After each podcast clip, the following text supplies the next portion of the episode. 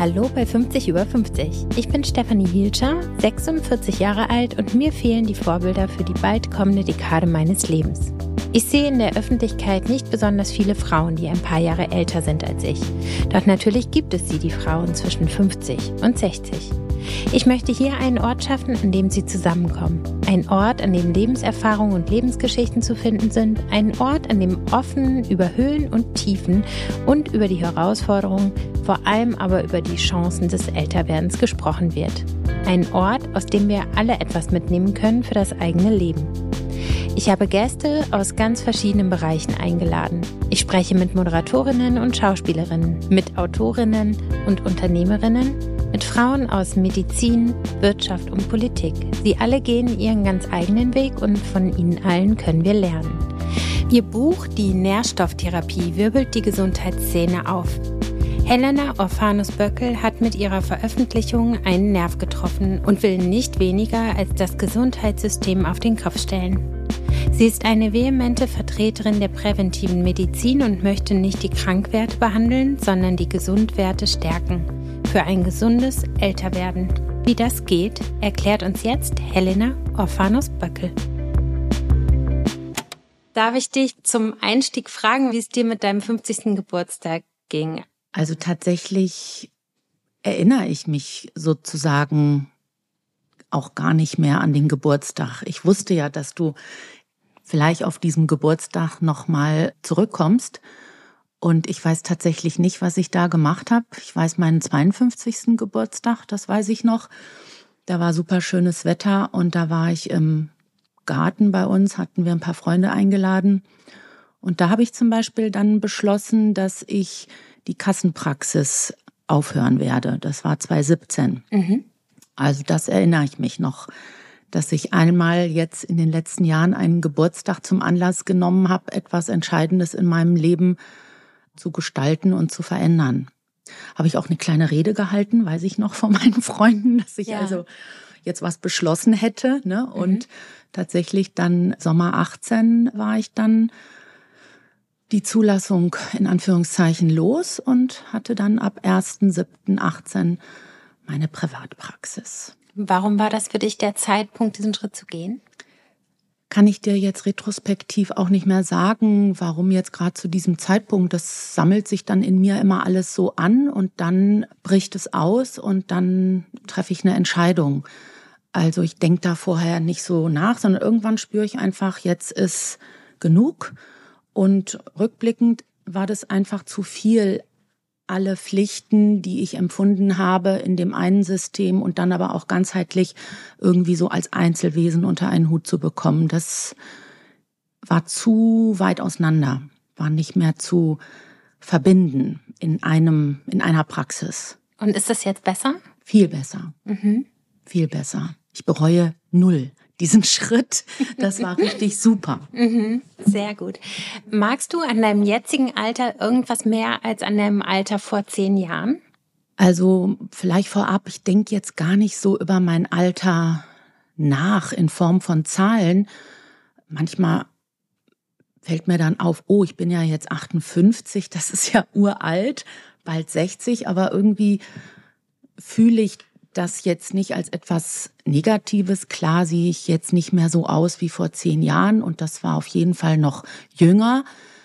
Ich finde eher super hilfreich, einfach auf diese Erfahrung zurückzublicken. Mhm. Und ich finde gerade die letzten zehn Jahre, dass sich dort dann aus den anderen 40 vorher sich irgendwie unheimlich viel dann zusammengefügt hat, wo man dann Früchte ernten kann von all dem, was ich vorher äh, gemacht, gearbeitet, gelernt und beobachtet habe.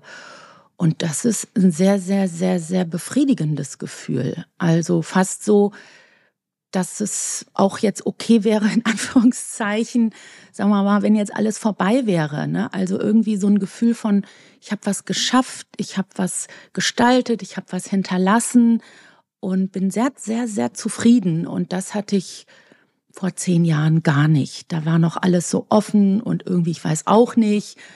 Und das ist weg. Mhm. Also sehr viel Fragezeichen sind einfach weg. Und so eine Richtung ist klar und was ich will. und eine Mission und so. Und das ist tatsächlich, das war vor zehn Jahren nicht so Vielleicht, konkret. Ja, kannst du mal deine Mission und das, was du willst, ein bisschen benennen? Mir liegt auf jeden Fall der Beruf Ärztin, Arzt sehr am Herzen, dass wir da wirklich das machen können, was uns am Herzen liegt und das ist Menschen helfen, gesund zu werden oder eben meinetwegen auch jetzt vermehrt gesund zu bleiben im Sinne von Prävention und tatsächlich schon auch das System so zu gestalten, dass es jungen Ärzten, Ärztinnen, sind sehr viele Frauen, einfach nicht so schwer haben. Also so wie es jetzt ist, ist es wirklich schwer, so ein Enthusiasmus und so ein Gutglauben und helfen wollen irgendwie umzusetzen. Und das ist auf jeden Fall etwas, was ich gerne verändern möchte. Und ich habe dann auch konkret eine medizinische Idee, wie, lös wie man das zum Beispiel dann auch lösen könnte. Dafür braucht es dann aber wiederum andere Systembedingungen. Mhm. Ja. Aber mir geht's schon um uns Ärzte, Ärztinnen. Das ist ein freier Beruf und das ist in den letzten 20 Jahren, also ich bin jetzt über 30 Jahre Ärztin, hat das Geld sich da so reingemischt und sehr viel, was heutzutage von Ärzten, Ärztinnen in im System für richtig empfunden wird, ist aber in Wahrheit das, was bezahlt wird. Und das ist dann nicht immer unbedingt individuell das Richtige. Mhm. Und das sollte aber so sein. Das muss auch meiner Ansicht nach nicht unbedingt immer nur alles was kosten, sondern man kann genauso wie man mit Krankheit wahnsinnig viel Geld verdienen kann, kann man mit Gesundheit doch auch Geld verdienen. Und da braucht es einen Perspektivwechsel. Und die jungen Menschen wollen sich um Gesundheit kümmern und um Bewusstheit und um gesundes Verhalten und wollen nicht nur am Leben, am Lebensende irgendwie so unsinnige Sachen reparieren, die in Wahrheit zu vermeiden sind. Ja, das ist vielleicht Luxus, aber wenn wir doch diesen Stand haben in Deutschland, warum, warum dann nicht weiterentwickeln und warum müssen wir uns hier so benehmen wie in der dritten Welt oder so, ne? Also es muss doch irgendeinen Sinn haben, dass jetzt Frauen wählen dürfen, Frauen dürfen Medizin studieren, Frauen sind Ärztinnen, zwei Drittel der Studenten sind Frauen. Mhm. Das heißt also, das ganze Gesundheitssystem wenn es denn Nummer eins wäre, ist in Zukunft, wird von Frauen gestaltet. Und dann muss es auch weiblich sein. Und dann möchte ich, dass wir uns kümmern dürfen. Und dafür braucht es Zeit und Ruhe und dann auch mal sich beraten, dass man eben sich austauscht. Das Wissen ist groß, viel zu groß, dass ich jetzt das Wissen in der Medizin kann ich doch gar nicht mehr überblicken. Das kann niemand mehr überblicken. Und trotzdem ist das ganze Wissen für den Einzelnen ja da. Ne? Und daraus entsteht dann, denke ich, auch viel Unsicherheit. Und viele Menschen haben dann eben auch vielleicht das Vertrauen verloren in die Ärzte, ins System. Und das stört dann alles auch in der Behandlung und mhm. auch beim gesund bleiben und gesund werden. Du hast ja eine ganz tolle medizinische Idee aufgeworfen, und zwar, dass man nicht die Krankwerte behandelt, sondern die Gesundwerte steigert. Das ist jetzt mal so ganz einfach zusammengefasst und du hast zwei Bücher darüber geschrieben, in denen es um die Nährstofftherapie geht. Die kann auf den ersten Blick ein bisschen komplex anmuten. Deswegen wollte ich fragen, ob wir vielleicht ein paar Basics klären können. Das erste wäre, was ist die Nährstofftherapie? Im Prinzip ist dieses Wort Nährstofftherapie erstmal der Titel, den auch der Verlag mhm. gestaltet hat. Mhm.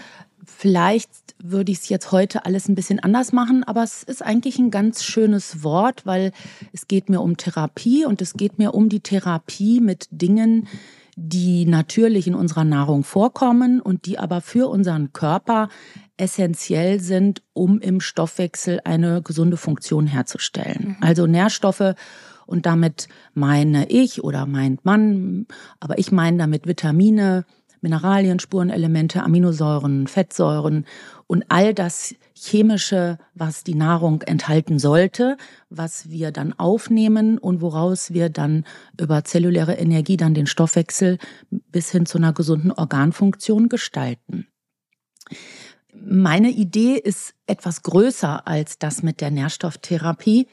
Die Idee ist vor allen Dingen präventiver die Menschen abzuholen und mit denen früher, also nicht erst, wenn etwas richtig Schlimmes als Folge von einer Folge von einer Folge kaputt gegangen ist, mhm. dann zu reparieren. Meinetwegen Herzinfarkt ist eine Folge von einer Folge von einer Folge, braucht 30 Jahre und dann gibt's Herzinfarkt. Oder Osteoporosefraktur oder Demenz. Im weitesten Sinne auch vielleicht anteilig die Krebserkrankungen, äh, chronische Entzündungen, Autoimmunkrankheiten. Das sind alles fällt nicht vom Himmel, sondern das sind Prozesse, die in unserem Körper einfach über viele Jahre plus Alterung, die hilft dabei, dann entstehen. Und man müsste einfach im Blut früher gucken, was denn im Einzelnen so genetisch, epigenetisch los ist. Und da hattest du ja schon die Krankwerte genannt. Und in meiner Lösung geht es darum, Krankwerte gar nicht, äh, entweder sie gar nicht, sie zu senken mhm. Oder aber, dass sie gar nicht erst steigen. Und Krankwerte ist ja ein bisschen falsches Deutsch. Damit meine ich natürlich Werte, die für krankheitsbedingte Prozesse im Stoffwechsel entstehen. Und das sind zum Beispiel so Sachen, die auch durchaus der Hausarzt oder der Facharzt mal im Blut bestimmt. Der Zuckerwert, der Langzeitzuckerwert, das böse LDL-Cholesterin oder Nierenwerte, Leberwerte, Entzündungswerte, Tumormarker, Antikörper. All diese Zahlen haben in einem gesunden Körper keinen Platz. Äh, entweder sie sind nicht vorhanden, Antikörper, oder sie sind ganz, ganz niedrig, jung, gesund. Mhm. Und ein kranker Stoffwechsel, der ist zwingend, ist Voraussetzung kranke Zahlen. Mhm. Das versteht irgendwie die Welt noch nicht. Das heißt also, so wie ich im Röntgenbild für ein, eine Krebsdiagnostik eine runde Raumforderung brauche oder irgendein Prozess, der da in der Bildgebung ist und wächst, genauso brauche ich für zum Beispiel die Diagnose Diabetes ein HB1C von 7 Prozent. Wenn der Wert 5,1 Prozent ist, ist ein Diabetes ausgeschlossen. Punkt. Ja. Oder eine Niereninsuffizienz. Ich brauche dafür, wenn es ganz schrecklich ist, ein Kreatinin von 5. Wenn das CREA 07 ist, ist die Nierenfunktion in Ordnung und eine Niereninsuffizienz ist ausgeschlossen. Punkt. Das heißt also, die Zahl entspricht einem Zustand. Und wenn die Zahl nicht da ist, ist der Zustand nicht da. Mhm. Und bisher wird immer umgekehrt. Es wird, der Zustand muss sich sozusagen durch Schmerzen, Leid Ausdruck geben. Und Jahrzehnte vorher ist die Zahl, um diesen Zustand herzustellen, angestiegen. Mhm. Und wenn ich dich jetzt im Blut anschauen würde, würde ich schon sehen können, welche Krankzahlen du dabei bist zu entwickeln. Das hängt mit deiner Genetik zusammen und auch nicht, du bist auch nicht schuld oder sowas, sondern das hängt mit deiner Genetik zusammen. Im, draußen in, in der Ärzteschaft wird immer davon gesprochen, wir sollen Lifestyle, Lifestyle. Ja, dazu braucht es erstmal gute Lebensbedingungen, um irgendwie sich gesund zu ernähren und Sport zu machen. Das kostet ja vor allen Dingen eins, Zeit. Ja, wer hat die denn? Dann Bildung. Ja, wer hat die denn? Man müsste in der Schule lernen, wie gekocht wird, was gesunde Ernährung ist und wie man einkauft und all diese Dinge lernen die Kinder aber nicht. Und stillsitzen müssen sie auch. Ich gehe umgekehrt vor. Ich will eher früher in den 30er, 40ern, meinetwegen auch in den 20ern, bevor die Frauen und Männer ihre Kinder bekommen, einfach schauen, was im Stoffwechsel los ist. Dann ist wirklich der Trick, sich anzuschauen, welche Krankwerte sind schon dabei zu erscheinen. Und es ist eine Illusion zu glauben, nur weil ich mich gesund ernähre, irgendwie ganz nett bin und allen vergeben habe und Sport mache, dass dann meine Krankwerte nicht steigen, weil ich altere doch und ich habe doch eine Genetik. Mhm. Viele Dinge, die sind auch einfach in der Veranlagung vorgezeichnet, so wie unsere Schuhgröße, unsere Augenfarbe, Hautfarbe oder Haarfarbe. Das können wir ja weder beeinflussen durch das, was wir essen, noch ist es durch das, was wir essen, entstanden. Es ist einfach so, von der Anlage her.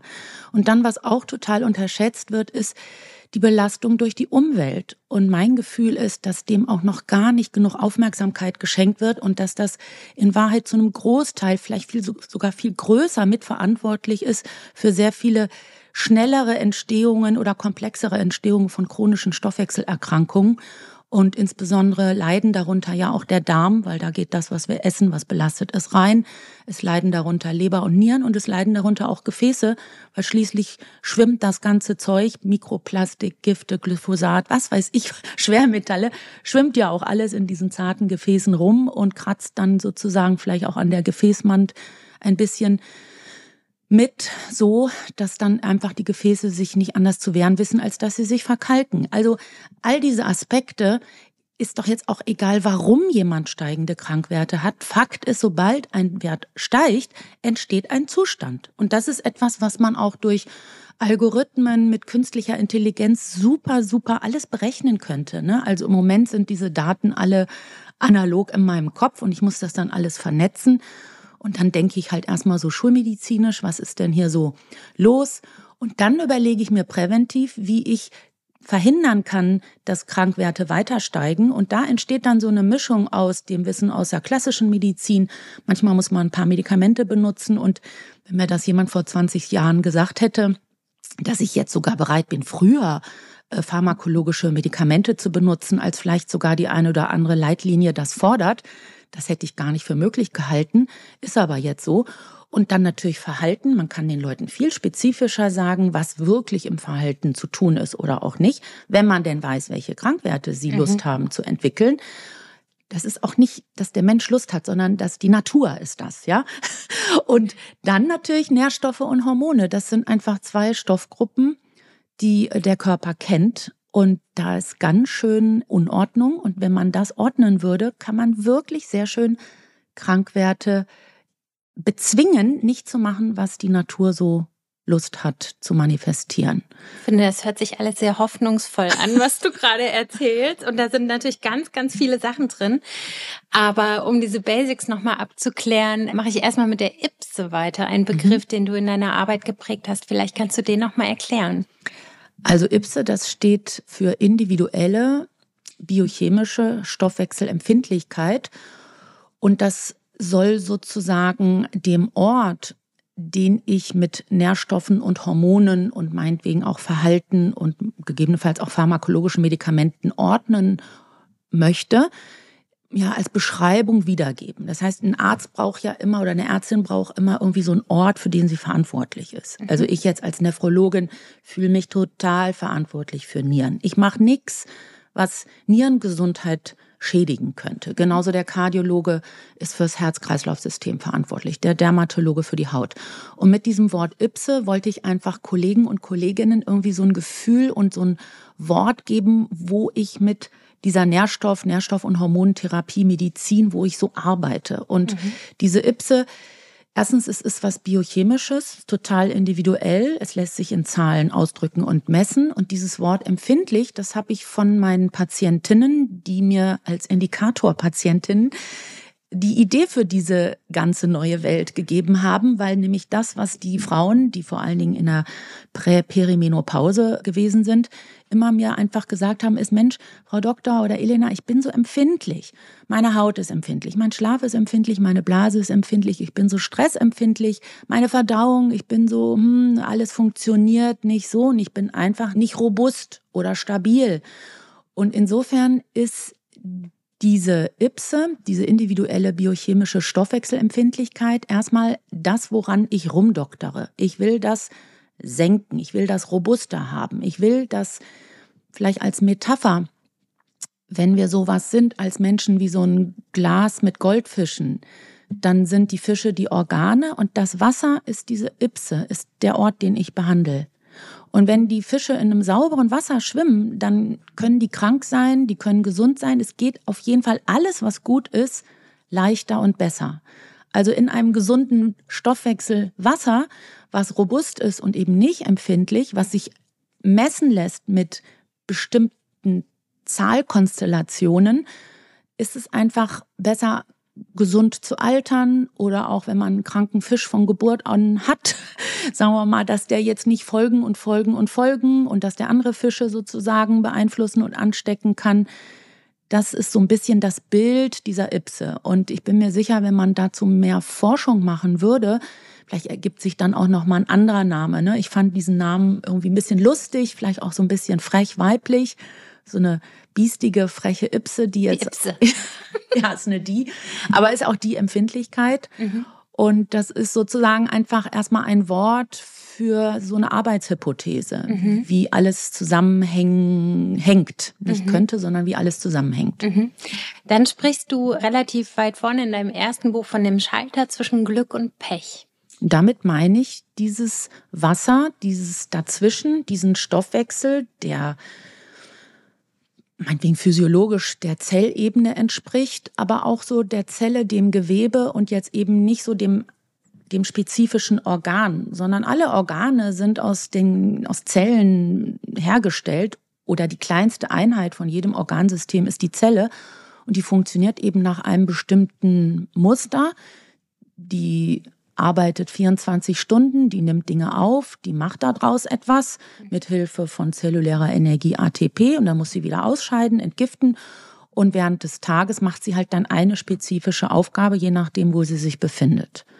Aber was so eine Zelle, ob die nun im Herzen sitzt oder im Gehirn oder in der Lunge oder in der Haut, die, die, die hat innen drin die gleichen Organelle, Mitochondrien, Zellkern und sowas und arbeitet nach dem gleichen Schema, um irgendwie ihren Tag und ihre Nacht zu gestalten. Und das ist der Ort, wo man mit Nährstoffen und Hormonen ergänzt gesundes Verhalten, Sport quasi ansetzt. Genau, gesundes Verhalten ist ja was, was jeder sozusagen erstmal schon mal machen kann, ohne zum Arzt zu gehen. Und da gibt's ja diese Big Five. Könntest du die vielleicht nochmal aufzählen und auch deren Wirkung, warum es so wichtig ist, sich daran zu halten? Also da gibt's wirklich viel gute Forschung drüber, dass wenn man diese Big Five beherzt und dazu gehört dann eben sich bewegen, was auch immer das ist, wenig oder keinen Alkohol trinken, nicht rauchen, schlank sein und sich gesund ernähren, was auch immer das ist, Klar ist aber, was es nicht ist. Ja, also Fertigkost, Zucker und irgendwelche äh, Fertig-Cola-Getränke, irgendwas. Dass wenn man das beherzt, dass man sozusagen zehn Jahre länger gut lebt, im Sinne von, das sind vor allen Dingen fünf Faktoren, die unsere Herz-Kreislauf-Gesundheit günstig beeinflussen, aber schon auch das Immunsystem weg von Entzündung, insofern auch die Wahrscheinlichkeit für den einen oder anderen Krebs etwas reduzieren und das sind erstmal die Dinge, die zu den Big Five dazugehören. Wenn ich jetzt bei mir persönlich gucke, dann mache ich von diesen fünf Sachen vier richtig. Und eine so halb. Also die Ernährung, ich trinke schon, weiß nicht, zweimal im Jahr eine Cola. Das macht wahrscheinlich gar nichts, aber mhm.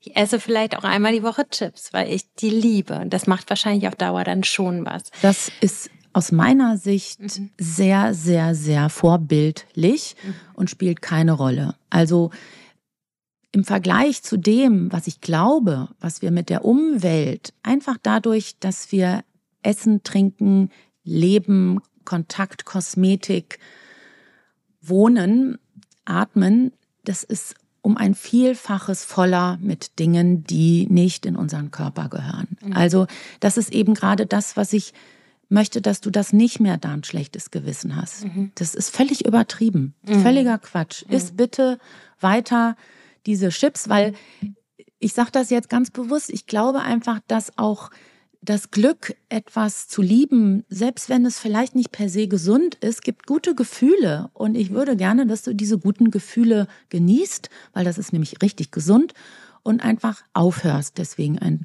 schlechtes Gewissen zu haben. Eigentlich will ich, dass du es total vergisst. Gar nicht mehr drüber nachdenkst. Vergiss es einfach. Danke. ist wirklich ist schön. gegenüber dem, was sonst alles da noch eine Rolle spielt, mhm. ist wirklich unwichtig. Ich glaube, dass der Vitamin D-Mangel eine viel, viel größere Relevanz hat mhm. in der Summe für die Ipse. Mhm. Viel, viel größer. Mhm. Punkt. Ja. Wenn du über Gefühle sprichst, denken wir dann ja auch gleich an die Little Three für die mentale Gesundheit. Kannst du die vielleicht nochmal benennen und warum die so eine Relevanz haben? Also die Little Three ist erstens sehr, sehr hilfreich, ist Begeisterung. Das merke ich immer wieder bei, sagen wir mal, Menschen, die über 80 sind, wenn die sowas haben, wofür die brennen. Mhm. Oh, das ist, muss unglaublich lebens förderlich sein. Mhm. Ja. Das zweite ist nicht einsam sein. Also da glaube ich, gibt's auch genug Daten jetzt auch als Folge von Corona, was das unter anderem auch mit Familien, Kindern, alten Menschen gemacht hat, auch in den Kliniken, auch alleine sterben. Also diese ganze Thematik, da gibt's auch sehr, sehr viel Daten dazu, wie wichtig es ist, eingebunden sein in eine Gruppe von Menschen, wo man sich gesehen, geliebt fühlt, wo man auch gebraucht wird. Das ist auch sehr, sehr förderlich für unsere feinstofflichen Aspekte Psyche, Seele, Geist, was auch immer das genau ist.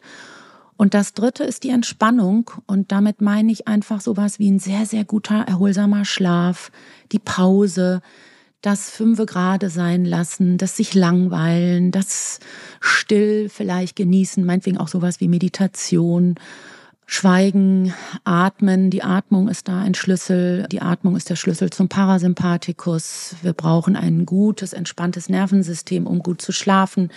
Der Sympathikus, der ist zwar sehr gut, wenn wir kämpfen müssen, wenn wir was leisten wollen, aber den, den 24 Stunden zu haben wäre krankmachend. Mhm. Also es braucht diesen Wechsel zwischen Anspannung, Entspannung oder auch im Leistungssport. Die Regeneration ist sehr, sehr wichtig. Das sind dann nochmal drei Punkte, an denen man natürlich auch nicht immer alles in der Hand hat. Ich meine, wenn man alleine ist, dann ist man alleine und man kann sich ja jetzt auch nicht eine Gemeinschaft zaubern. Und für die Begeisterung braucht es auch ein bisschen Glück und Bildung und auch Möglichkeiten, manchmal auch Geld. Mhm. Und das mit der Entspannung, das steht auch nicht jedem immer zur Verfügung. Jetzt in Kriegsgebieten oder existenzielle Not oder Alleinerziehende, Frauen mit meinetwegen auch vier Kindern. Da hat Frau keine Zeit zu entspannen. Oder auch wenn jemand, wenn man in der Familie jemand hat, der krank ist, den man pflegen muss dann ist einfach das schwierig. Und da kommt jetzt meine Nährstoff- und Hormongeschichte dazu, weil die wirkt immer unabhängig, was man isst oder nicht isst, unabhängig, was man schläft oder nicht schläft. Mhm. Und natürlich wäre es ganz toll, wenn man alle Faktoren irgendwie ein bisschen hätte. Mhm. Und das würde sich dann alles so begünstigen. Mhm. Aber das ist nicht die Realität, die ich beobachte. Werbung. Ich freue mich heute wirklich sehr, die Berliner Volksbank als Werbepartner bei 50 über 50 zu haben. Berliner Volksbank, das ist die Bank, die sich einsetzt. Das sagen sie nicht einfach so, sondern das ist so. Das kann ich aus eigener Erfahrung sagen. Chancengleichheit und Female Empowerment, das sind zwei der Dinge, für die sich die Bank nun auf den Weg macht und immer stärker einsetzt. Und ich kenne auch das Team, das dafür verantwortlich ist und mit voller Kraft für diese Themen kämpft. Mit dem Veranstaltungsformat Salon F, das F steht hier für Frauen, Führung und Finanzen beispielsweise, ermächtigt die Berliner Volksbank speziell Frauen, in ihre Kraft zu kommen. Im Mittelpunkt steht dabei jede einzelne Teilnehmerin und es geht darum, die Gemeinschaft zu stärken und einander mehr Sichtbarkeit zu verschaffen. Ich durfte die erste Veranstaltung besuchen, bei der Karin Kuschig, die Bestseller-Autorin, mit ihrem Buch 50 Sätze, die das Leben leichter machen, begeisterte. Was mich besonders beeindruckt hat, ist, dass die Veranstaltung nicht nur für geladene Gäste, Kundinnen und somit die Außenwirkung veranstaltet wurde, sondern einen Tag später nochmal intern für die weibliche Belegschaft der Berliner Volksbank wiederholt wurde. Sehr sympathisch. Vielen Dank an die Berliner Volksbank für die Unterstützung meines Podcasts und somit auch dem Sichtbarmachen vieler Frauen in der Lebensmitte. Auch das ist Female Empowerment. Jetzt möchte ich euch noch meinen zweiten Werbepartner vorstellen. Für mich ist ja nichts entspannter als zu duschen. Ich liebe das. Und in meiner Dusche steht seit Jahren eine ganz bestimmte Duschcreme und zwar die nach Zitronen duftende von Dr. Hauschka. Und deshalb freue ich mich ganz extrem, dass Dr. Hauschka mein neuer Werbepartner ist. Hier soll es aber nicht um meine Duschcreme gehen, sondern um die Pflegeserie für reife Haut. Dr. Hauschka fragt überaus sympathisch, was ist das schönste Alter? Deins. Für das Alter ab 50 gibt es eine Pflegeserie, die die Elastizität und Spannkraft der Haut unterstützt und sie rundum pampert. Ab den Wechseljahren braucht die Haut einfach mehr Aufmerksamkeit. Sie ist dünner und braucht mehr Schutz, kann aber mit der richtigen Pflege natürlich trotzdem strahlend schön sein. Zwei Produkte sind in der Serie ganz neu und die durfte ich schon mal ausprobieren. Erstens das Regeneration Intensiv Nachtserum. Meine Haut fühlt sich so versorgt und durchfeuchtet an und sie hat einen extremen Glow. Es geht ihr einfach richtig gut. Und außerdem das Intensiv Regeneration Augenserum. Und ich bin bei Augenpflege ziemlich picky. Diese ist bombastisch und ich habe sie auch gleich als Lippenpflege für die Nacht mit benutzt. Wie man Haut in und nach den Wechseljahren besonders gut pflegt, das weiß Dr. Hauschka. In den Shownotes findet ihr einen Link zu den Produkten und jede Menge Pflegetipps. Werbung Ende. Wenn ich jetzt mich angucke, ich glaube, ich habe eine Ipse, die nicht so äh, super toll ist. Also ich bin auch empfindlich und mache aber irgendwie viereinhalb von den Big Five richtig und drei von den Little Three richtig. Und mir fehlt, glaube ich, trotzdem irgendwas. Ne? Also man, man hat eben auch nicht alles in der Hand. Ne? Mhm. Es gibt bestimmte Dispositionen und das ist natürlich super, dass du diese Methode entwickelt hast, um die auch auszugleichen. Ich finde, mit den Büchern findet man schon mal einen total guten Zugang, sozusagen eine Idee, äh, eine Beschäftigung damit. Und dann muss es natürlich weitergehen. Aber ich habe was ganz Interessantes gefunden und zwar sprichst du auch das Thema Hochsensibilität an mhm. äh, in deiner Symptomliste. Und ich fand das spannend, weil ich bin das zum Beispiel auch, sind ja auch 20, 30 Prozent der mhm. Bevölkerung sind es ja.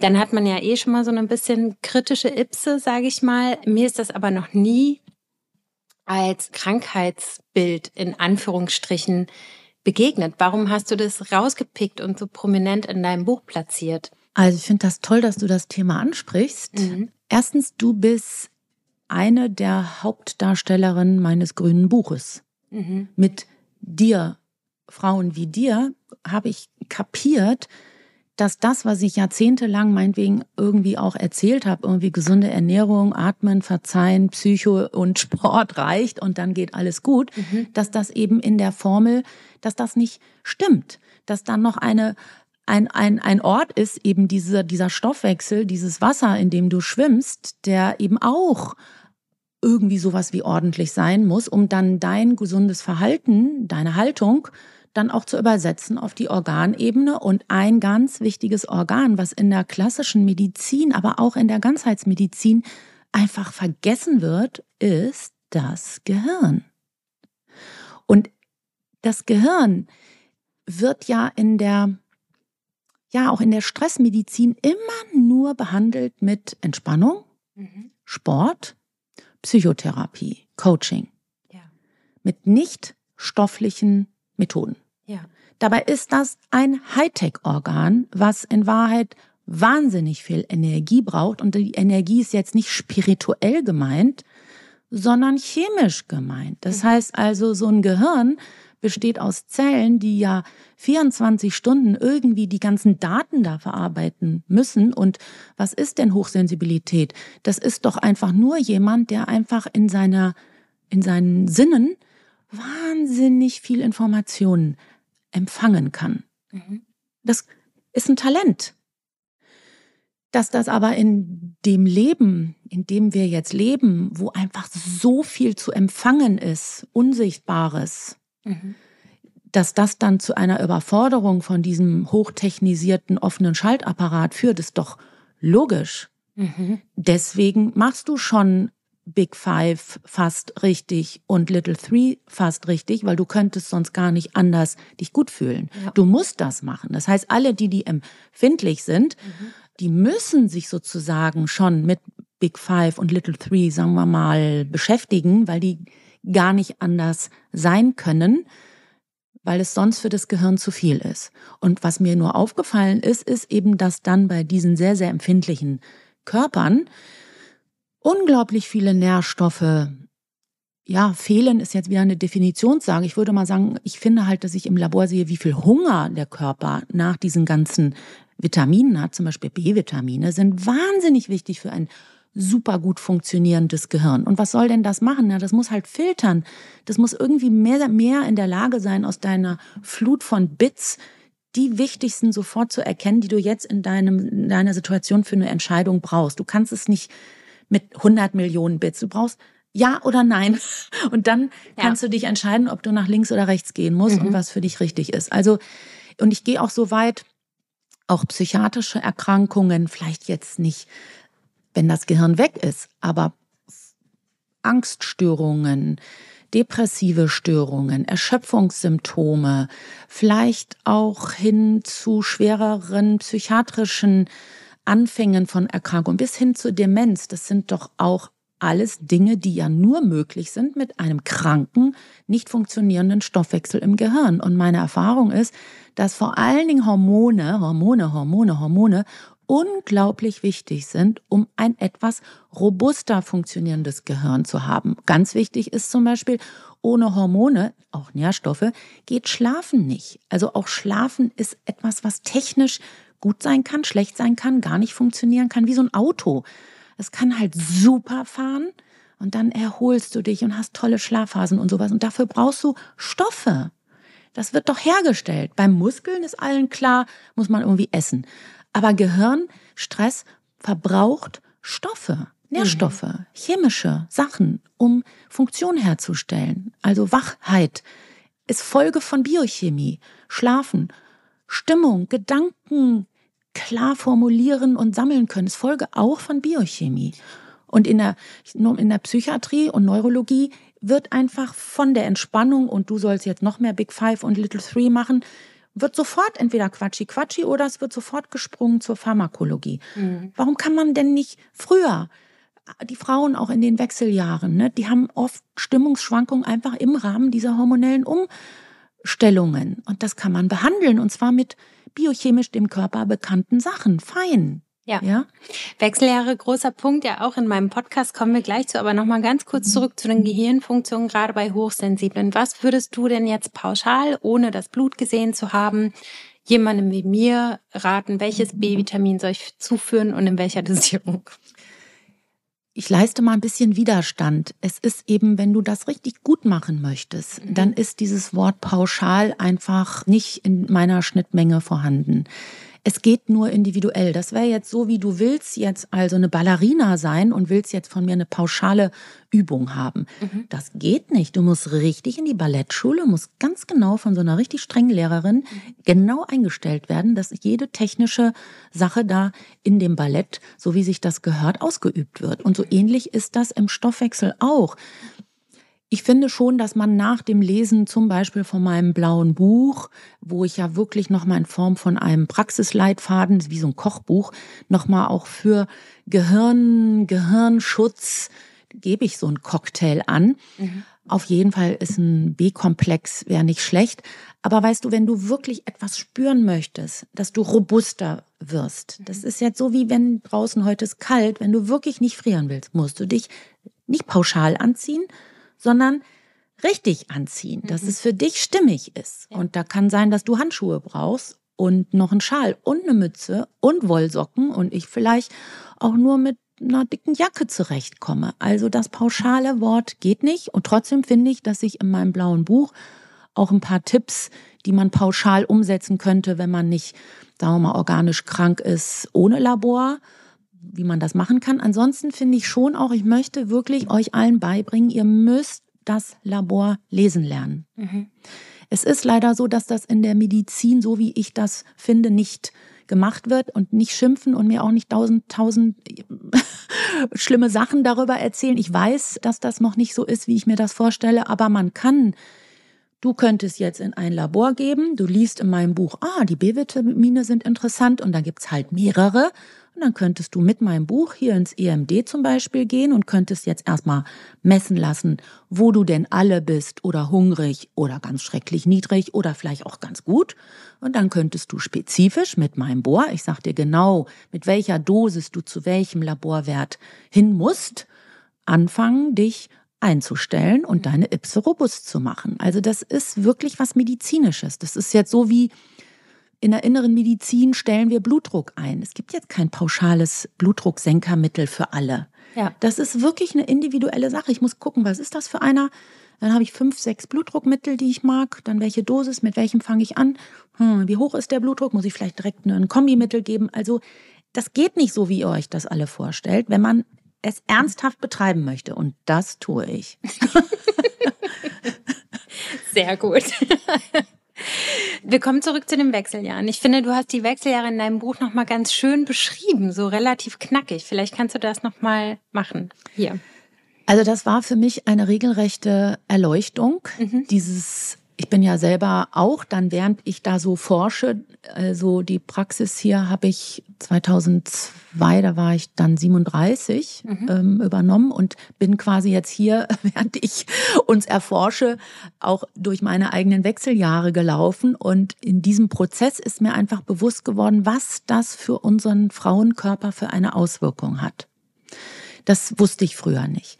Und ich würde sogar jetzt sagen, dass alles, was Frauen ab 40 so haben, erstmal auch unter dem Bewusstsein, dass die Hormone dort mitspielen auf dieser Theaterbühne, betrachtet werden müssen. Und ganz, ganz viele Probleme, wo dann einzelne Facharztgruppen sich irgendwie dann mit Frauen in, vor allen Dingen in der Prämenopause beschäftigen, könnte man, wenn man die Frauen nur schöner einstellen würde mit Nährstoffen und Hormonen, mit einem Bewusstsein, dass es eben etwas ist, was mit den Wechseljahren zu tun hat und nicht eine neue schreckliche Krankheit, könnte man wunderbar heilen, behandeln und man könnte äh, ganze Gruppen von Ärzten arbeitslos machen und könnte denen stattdessen Gesundheitsaufgaben geben. Eine schöne Utopie. Ne? Mhm. Und das war mir nicht bewusst, wie ungerecht das auch ist, mhm. den Männern gegenüber. Die haben wirklich, würde ich sagen, im Schnitt zehn Jahre mehr Zeit. Und wenn man mal so bedenkt, wie wir mit unserem Körper beschäftigt sind, erst die Pubertät, die haben wir ja auch früher als die Männer und auch irgendwie ein bisschen krasser. Ich meine, die kommen dann auch und machen eine krasse Umwandlung. Dann kommt dieses ganze Thema Verhütung. Dann kommt das Thema Kinderkriegen, Schwangerschaften, nicht schwanger, Schwangerschaftsabbruch, Probleme in der Schwangerschaft, Kinderwunsch, diese ganze Thematik. Und dann sind gerade vielleicht mal die Kinder ein bisschen größer und kommen Wechseljahre. Gerade wenn man vielleicht, wenn wir so gerade uns in unserem Job wieder so engagieren wollen und dann reißt es uns richtig die Füße weg. Und das ist behandelbar. Das muss nicht so sein. Und ich sehe das auch nicht gynäkologisch, die haben ja da so ganz strenge Leitlinien. Ich sehe das internistisch, dass wirklich Nährstoffe, Hormone, gesundes Verhalten, Sport, aber spezifisch auch, dass man guckt, Mann, welchen Sport brauchst du denn und was muss denn wirklich sein und welche Ernährung ist denn wirklich für dich jetzt vielleicht sinnvoll oder auch wirklich blöd dass man das viel, viel früher den Frauen zukommen lässt und dann können die einfach auch nochmal in, in 60er, 70er, 80er Jahren ein viel, viel arztfreieres Leben haben. Oder sagen wir mal so, komplikationsfreieres Leben, was chronisch altersbedingte Erkrankungen angeht. Weil durch die Hormonumstellung so viele Krankheiten begünstigt werden können. Nee, ich, du musst vielleicht dir vorstellen, so wie die, wie wir in der Pubertät die, sagen wir mal, auch gewisse Dinge machen, lernen und tun müssen, um dann später ein gutes junges Erwachsenenleben zu haben. So finde ich, muss diese Mitteljahre von 40 bis 60, wenn wir die aktiver gestalten würden, körperlich, seelisch, geistig, könnten wir einfach eine viel bessere 70, 80-jährige Bevölkerung haben. Und dann hoffe ich, dass vielleicht nicht alle mit 90 im Altersheim landen und pflegebedürftig sind. Weil im Moment wird in der Medizin wirklich, ja, es wird einfach lange, lange, lange, lange nichts gemacht und zugeguckt. Immer so nicht schlimm, nicht schlimm, nicht schlimm. Entspann dich, mach Sport und Lifestyle. Dann das aber in einer Arbeitswelt, so wie wir sie hier heute haben. Mhm. Ja, das ist ja, wer hat denn einen Arbeitgeber, der sich um tolle, gesunde Ernährung und Pausen für Sport kümmert? Also, also ist nur was für ganz Reiche, ja, die irgendwie also ganz viel Zeit haben. Und diese ganzen Folgen von Krankheiten, ob das jetzt diese ganzen Schlaganfälle, die Demenz, diese ganzen Krebse, da habe ich das Gefühl, man könnte wirklich sehr, sehr viel leichter, kleiner, weniger machen als es jetzt der Fall ist. Also, also das heißt, zwischen 40 und 60 ist es meine Aufgabe, mich um meine Gesundheit zu kümmern. Ich finde, dass ich das System mithelfen sollte, weil ja. du siehst doch, dass es allein schwierig ja. ist. Ich finde, dass die Ärzte mithelfen sollen, dass du auch mit 60 gut drauf bist. Ja. Das ist doch unheimlich wichtig, dass wir 60, 70 noch gut drauf sind. Ich meine, das, wer soll denn das jetzt alles bezahlen? Also jetzt meine, ich bin ja junge Babyboomerin, meinetwegen Jahrgang 62, 63 ist Babyboomer Monsterjahrgang, die gehen jetzt alle auf die 80 zu. Mhm. Ja, welche Kinder sollen denn das alles bezahlen, diese ganzen Krankheiten, die da jetzt kommen? Mhm. Und dann mit 65 gehen sie alle raus aus ihrem Pflegeberuf, vielleicht schon früher, und gehen dann sofort in, in, die, in die Krankheit. Also so im Moment empfinde ich das. Mhm. Ich weiß nicht, wie die Gesellschaft das gestalten will mit dem Mangel, der jetzt schon im Krankensystem, ich sage extra nicht Gesundheitssystem, im Krankensystem existiert. Dann fallen auch noch die weg, die jetzt noch fleißig arbeiten. Ich meine, ich kann auch richtig schuften. Also die 60-Jährigen können noch richtig schuften, wenn sie gesund sind. Ne? Jetzt so jemand, der 30 ist, der will ja gar nicht mehr so schuften. Mhm. Ne?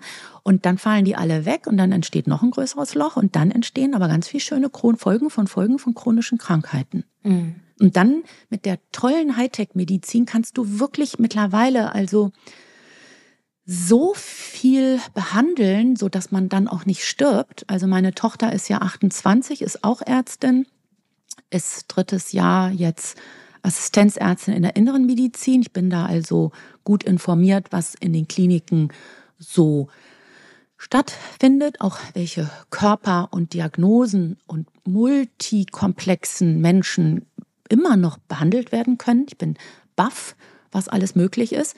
Das heißt, es ist verrückt, die Schere geht auseinander. Ne? Es wird also immer mehr repariert, behandelt und am Leben erhalten. Mhm. Aber der Einzelne ist dann nicht mehr wirklich fähig, gut alleine, glücklich mit einer guten Lebensqualität zu leben. Also.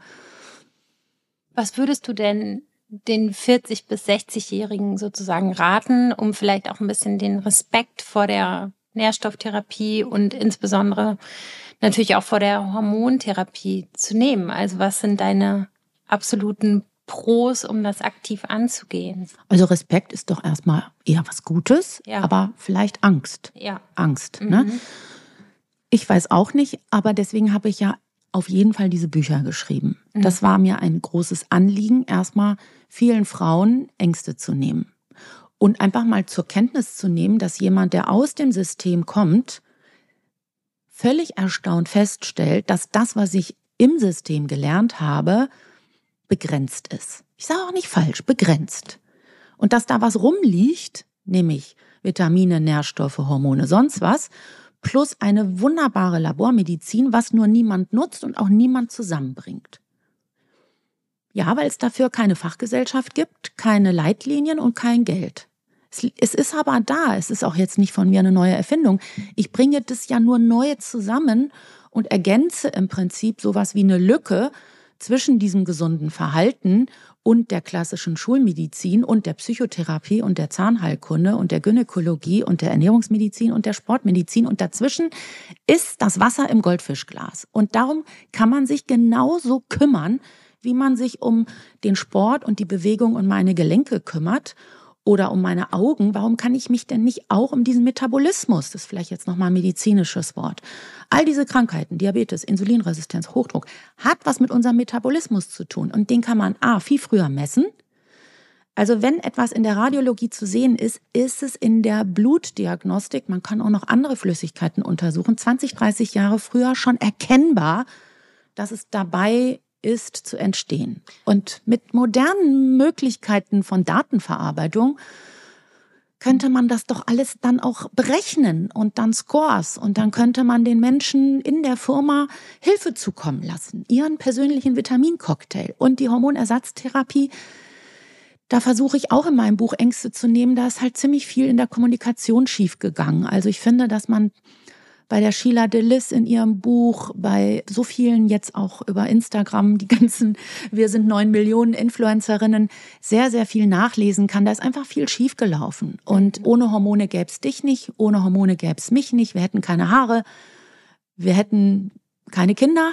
Mhm. Es gibt ohne Hormone kein Leben. Also insofern die Angst ist entstanden, weil man zu etwas Hormone gesagt hat, was aber in Wahrheit Medikamente sind körperfremd und die haben Nebenwirkungen, also Verhütung, Pille. Ne? Das sind keine Hormone. Das sind Medikamente, die unseren Hormonhaushalt unterdrücken. Und dann ist einfach ziemlich viel schiefgegangen. Ich sage auch jetzt nicht, dass Hormone für alles die Lösung sind, aber das, was geglaubt wurde, was Hormone alles Böses machen, das ist durch die Pille und viele andere Missverständnisse entstanden. Und das ist auf jeden Fall nicht die Wahrheit. Du hast dein Buch nicht nur für Frauen geschrieben, ich mache diesen Podcast vornehmlich für Frauen, Trotzdem finde ich, dass über die mhm. Wechseljahre der Männer, über die Andropause, wird ja noch viel, viel weniger gesprochen. Vielleicht könntest du mal erklären, mhm. ab wann das sozusagen losgeht, was im Körper des Mannes passiert und was der Mann tun kann, in welchem Alter, um ein bisschen Vorsorge zu schaffen. Also tatsächlich, ich habe das Buch für Mann und Frau geschrieben. Mhm. Auch da war der Verlag der Überzeugung, dass auf jeden Fall mehr Frauen die Bücher kaufen und sie hatten auch recht. Ich hatte aber auch recht. Also laut Daten, wo man wohl hinschauen kann, sind immerhin 30 Prozent der Menschen, die das Buch kaufen, auch Männer. Das sind die Biohacker wahrscheinlich. Ja, es sind eher jüngere Männer ja. tatsächlich. Ich glaube, dass die älteren Männer, meinetwegen so über 55, 60, ja, vielleicht wenn sie Strunz folgen, mhm. ne, das war ja ein Vorreiter, der sehr viel Männer auch angesprochen hat, auch durch den Sport. Erstens, ich glaube, dass die Männer mich besser verstehen, was die Methodik betrifft. Mhm. Wenn erstmal ein Mann hier zu mir kommt, dann ist der sofort begeistert und der will nämlich gewinnen. Und was will der gewinnen? Der will gute Zahlen haben und über die guten Zahlen dann eben die Gesundheit. Mhm. Und die sind auch, finde ich, die jammern nicht so viel und sind auch in der Umsetzung von diesem anspruchsvollen Programm, was ich mir da so überlege, was durchaus mit einem Triathlon oder so zu vergleichen ist, umsetzungsstark und haben eben nicht diese Ängste, die viele Frauen haben, die ich aber auch verstehe, weil wir ja wahrscheinlich haben wir das so mitbekommen, weil wir ja die Kinder großziehen müssen und die ja auch in uns wachsen und wir müssen wirklich viel vorsichtiger sein mit unserem Körper als die Männer. Das ist einfach so. Beim Mann ist es so, Erstens, der kann auch Nährstoffe gut gebrauchen und natürlich hat er auch irgendwann mal hormonelle Veränderungen. A, spürt er das nicht so wie wir, weil er oft von Haus aus nicht so empfindlich ist. Die jüngeren Männer, habe ich das Gefühl, sind empfindlicher. Mein Gefühl ist, dass auch da die Umwelt eine Rolle spielt, dass die das auch nicht erleuchtet und freiwillig sind, sondern dass die das ertragen müssen. Es ist nämlich auch gar nicht so leicht, als Mann zu ertragen, wenn man empfindlich ist. Vor allen Dingen, sagen wir mal, der Abfall des Testosterons kommt vielleicht ein bisschen später. Wobei, wenn ich so richtig genau gucke, finde ich auch, dass die Männer in den 40er, 50er Jahren auch schon Veränderungen durchlaufen. Mhm. Also ich gucke bei Mann und bei Frau ganz genau hin und das, was ich eben sinnvoll finde und was ich finde, was schrecklich fehlt, gebe ich. Und du hast völlig recht, die Männer, die haben es noch viel, viel schwieriger. Der Punkt ist aber, ich glaube, dass wir Frauen jetzt erstmal das Recht erkämpfen müssen, irgendwie diese Hormone auch zu bekommen und zu machen. Und dann müssen all die guten Frauen ihre Männer informieren und anstecken. Und natürlich gibt es auch dafür den Mann etwas zu holen. Der klassische Ansprechpartner wäre jetzt der Urologe. Das sind ja meistens Männer. Da ist noch sehr, sehr viel zu tun. Manchmal, wenn ein Urologe die Zusatzbezeichnung Andrologie hat, Andros, griechisch Mann, könnte vielleicht die Hoffnung größer sein, dass dort der Mann mehr Gehör findet, vielleicht auch für die Andropause oder seine hormonellen Veränderungen. Da gibt's noch unglaublich viel Aufklärungsarbeit, die man tun könnte. Ich habe nur das Gefühl, es braucht vielleicht um das Ganze für, auch für die Männer vorzubereiten, doch jetzt erstmal, dass wir Frauen erstmal auch mal zu unserem Recht kommen und gesehen werden. Und gerne können die Männer mitmachen. Und die brauchen wir ja auch, um im System dann neu zu gestalten. Also die sind sehr, sehr wichtig. Und meine Erfahrung ist, dass viele Frauen, die mir auch, sagen wir mal, Feedback geben, sich, die kümmern sich auch schon um ihre Männer und die Männer sind interessiert. Also wenn sie mal das Buch in die Hand nehmen, es ist eine mathematische, ingenieurhafte, logische Methode. Es ist eben messbar. Und das mögen durchaus Menschen, die sich einfach gern mit Messwerten beschäftigen. Und im Moment sind das leider eher dann doch auch mehr die Männer in unserer Gesellschaft. Ne? Wobei ich das doof finde. Ich finde, Frauen sollen auch Zahlen mögen und sollen auch Mathe-Leistungskurs machen und Naturwissenschaften machen, ja. Ich hatte Bio-Leistungskurs und die Abbildungen in deinem Buch haben mich ein bisschen geflashbackt. Das war ja. schön. Ja. Mhm. Im Vorgespräch, das würde ich ganz gerne als letztes noch fragen, äh, haben wir so ein bisschen geplaudert und ich fand es irgendwie so eine tolle Aussage und ich würde ganz gerne von dir nochmal die Herleitung wissen. Wie kommst du darauf, dass Selbstsicherheit und ein sich nicht in Frage stellen einen positiven Einfluss auf unsere Gesundheit haben? Das war jetzt einfach ein Beispiel für einen Menschen, von dem ich glaube, dass er ein Narzisst sein könnte. Und der Narzissmus oder auch ein narzisstisches Verhalten beinhaltet einfach schon dieses nicht an sich zweifeln. Und dieses nicht an sich zweifeln scheint mir irgendwie auch sowas wie sehr stärkend zu sein. Und umgekehrt ist das einfach etwas, was ich zum Beispiel auch dann in der Praxis sehr bei Frauen beobachte, aber eben auch weniger bei Männern, ohne dass die jetzt Narzissten sein müssen. Aber so grundsätzlich dieses immer an sich zweifeln, was tatsächlich wir Frauen häufig machen, obwohl wir schon so viel Gutes machen, das ist einfach selbstzerstörerisch. Das ist wirklich blöd.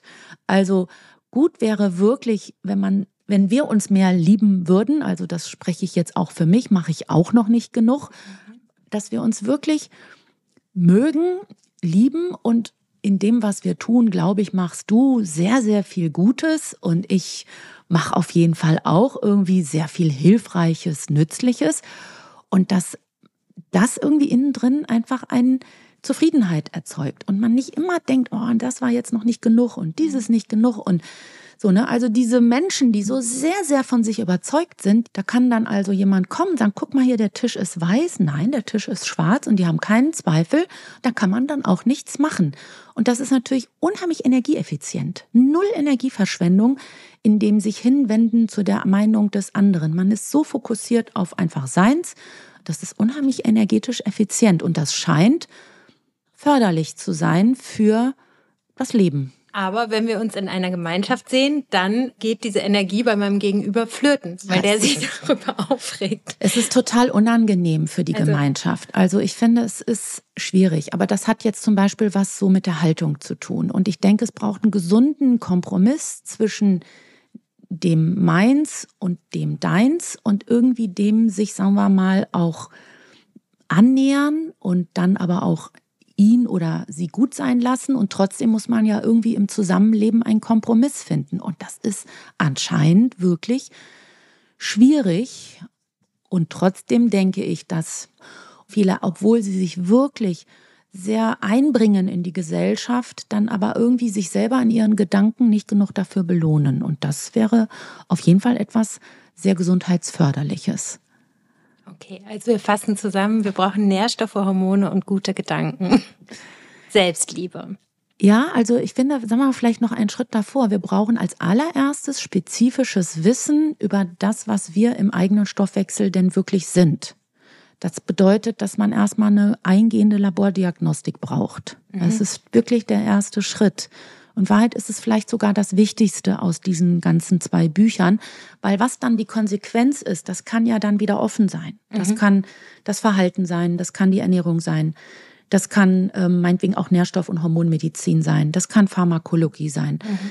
Das allererste wäre wirklich, dass wir alle mehr Wissen bräuchten über das, was innen drin wirklich unsere Biochemie ist.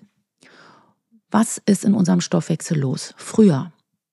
Nicht erst, wenn wir kaputt sind. Früher. Was ist unser Stoffwechsel? Was hat er für Probleme? Wo ist der schwach? Wo ist er stark? Was fehlt dem? Wie kann ich den in der Gesundheit unterstützen? Spezifisch. Individuell. Das wäre das, der erste Schritt. Und deswegen finde ich schon, dass alle Zuhörer, Zuhörerinnen wirklich, es ist echt wichtig, sich mit diesen Labordaten zu beschäftigen und da zu, le zu lernen, wie die richtig zu lesen sind. Und dann kann man ja weiter nochmal in der Konsequenz gucken. Meine Lösung ist, Nährstoffe und Hormone zu benutzen, weil ich eine Internistin bin und irgendwie es gewohnt bin, meinetwegen pharmakologische Dinge uns zum Schlucken zu geben. Das finde ich einfach so praktisch. Mhm. Aber da bin ich jetzt auch offen und jede andere Methode ist willkommen. Aber was ich wirklich wichtig finden würde, wäre, wenn du und ich, wenn du weißt, besser wüsstest, was jetzt genau in deinem Stoffwechsel Empfindlichkeit herstellt und wie du spezifisch dich um mehr Bewusst Robustheit und meinetwegen eine gesündere Alterung kümmern, kümmern könntest, vorausgesetzt, meinetwegen, ich habe immer unsere 90, 100 Jahre vor Augen. Mhm.